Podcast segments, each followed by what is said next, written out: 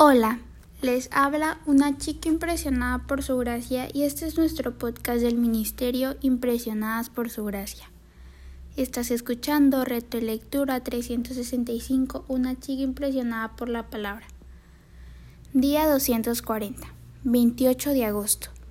Hoy leemos Ezequiel del 21 al 23. Capítulo 21. En respuesta a la acusación de que los mensajes de Ezequiel eran irrelevantes, el Señor le dio al profeta una palabra que se cumpliría durante la vida de aquellas personas. El mandamiento de derramar palabras sobre los santuarios es confuso, ya que la mayor parte de este mensaje es contra Jerusalén.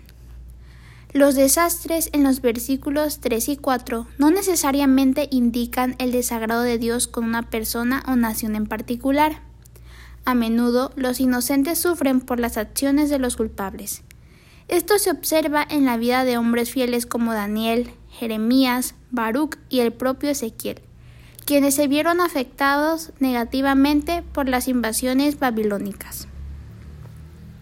Continuando en los versículos 6 y 7, a Ezequiel se le indicó que llorara, que gimiera con amargura, una señal que haría que el pueblo le preguntara el por qué. Que el duelo fuera una señal no disminuía el horror verdadero y la pena de Ezequiel por el, por el pueblo y la ciudad, lo cual le generaba quebrantamiento de sus lomos por el pecado del pueblo y la abrumadora devastación del inminente juicio de Dios. Los corazones desfallecerían, las manos se debilitarían, los espíritus se angustiarían y las rodillas se doblarían. Ahora este capítulo de Ezequiel se divide en dos cantos proféticos. El primero de este capítulo es el de la espada de juicio contra Israel. Aquí la espada no es contra otras naciones, sino específicamente contra todos los príncipes de Israel, quienes descuidaron su función de guiar al pueblo en la adoración correcta al Señor. Al afirmar que el centro no será más, Jehová el Señor indicó que la remoción de Sedequías pondría fin a la monarquía. En medio de este canto de la espada aparece Nabucodonosor, de quien se dice que se había detenido en una encrucijada para decidir su siguiente ofensiva militar. ¿Debería atacar Judá o Amón? Como acción simbólica, Ezequiel trazó en la arena una especie de mapa militar con señales que apuntaban a Jerusalén y Rabá, las capitales de ambas naciones. Queda claro que el portador de la espada y agente del juicio de Dios sería Nabucodonosor. El segundo canto se encuentra en los versículos 28 al 32 y estaba dirigido contra Amón.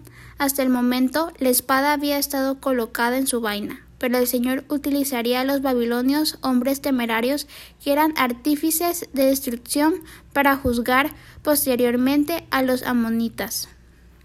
Ellos, al igual que los judíos, serían arrasados en su propia tierra debido a su impiedad y su odio hacia Israel y posiblemente porque también se habían rebelado contra Babilonia. El capítulo 22 contiene el principio y el final de una forma literaria denominada inclusión, un recurso literario que indica una unidad con un tema en común.